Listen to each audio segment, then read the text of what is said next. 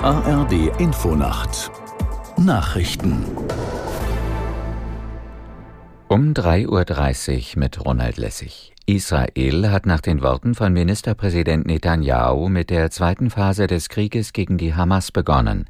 Netanyahu sagte, Ziel sei es, die militärischen Fähigkeiten sowie die Herrschaft der Islamistenorganisation zu zerstören und die Geiseln nach Hause zurückzubringen. Aus der Nachrichtenredaktion Thomas Bücker.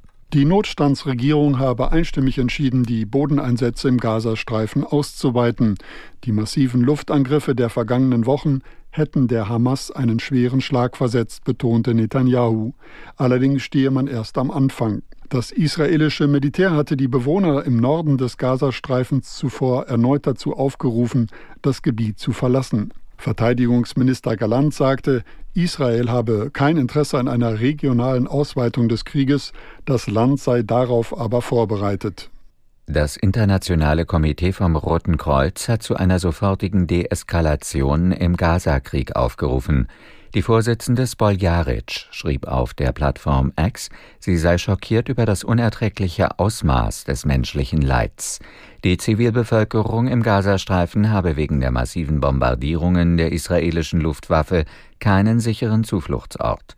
Angemessene humanitäre Hilfe sei nicht möglich. Die Welt dürfe dieses katastrophale Versagen nicht hinnehmen. In Kasachstan ist die Zahl der Toten nach dem schweren Grubenunglück auf 33 gestiegen. 20 Bergleute wurden verletzt, 13 weitere gelten als vermisst. In einem Kohleschacht nahe der Industriestadt Karaganda war es gestern zu einer Methangasexplosion gekommen. Mehr als 250 Bergleute hielten sich zu dem Zeitpunkt unter Tage auf. Die kasachischen Behörden warfen dem Betreiber der Grube, dem Stahlkonzern ArcelorMittal, schwere Versäumnisse vor. Mit einem großen Gottesdienst im Petersdom geht heute in Rom das Treffen der katholischen Weltsynode zu Ende. Die etwa 360 Bischöfe und Laien, unter ihnen erstmals Frauen, verabschiedeten eine gemeinsame Erklärung. Aus Rom Lisa Weiß. Konkrete Beschlüsse finden sich darin allerdings nicht. Immer wieder halten die Teilnehmenden, also Bischöfe, aber auch Frauen und männliche katholische Laien fest, bei diesem Thema gibt es unterschiedliche Positionen, zum Beispiel bei Fragen im Zusammenhang mit sexueller Orientierung, dem Zölibat oder bei der Frage nach dem Frauendiakonat. Gemeinsame Vorschläge und offensichtlich mehr Einigkeit gibt es dagegen zum Beispiel bei Themen wie Überwindung von Rassismus, Abbau hierarchischer Strukturen oder geschlechtergerechte Sprache bei Gottesdiensten.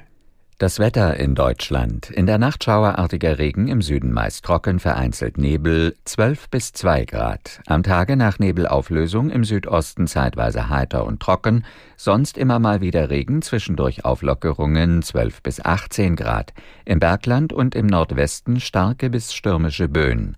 Die weiteren Aussichten am Montag wechselhaft bis 19 Grad. Das waren die Nachrichten.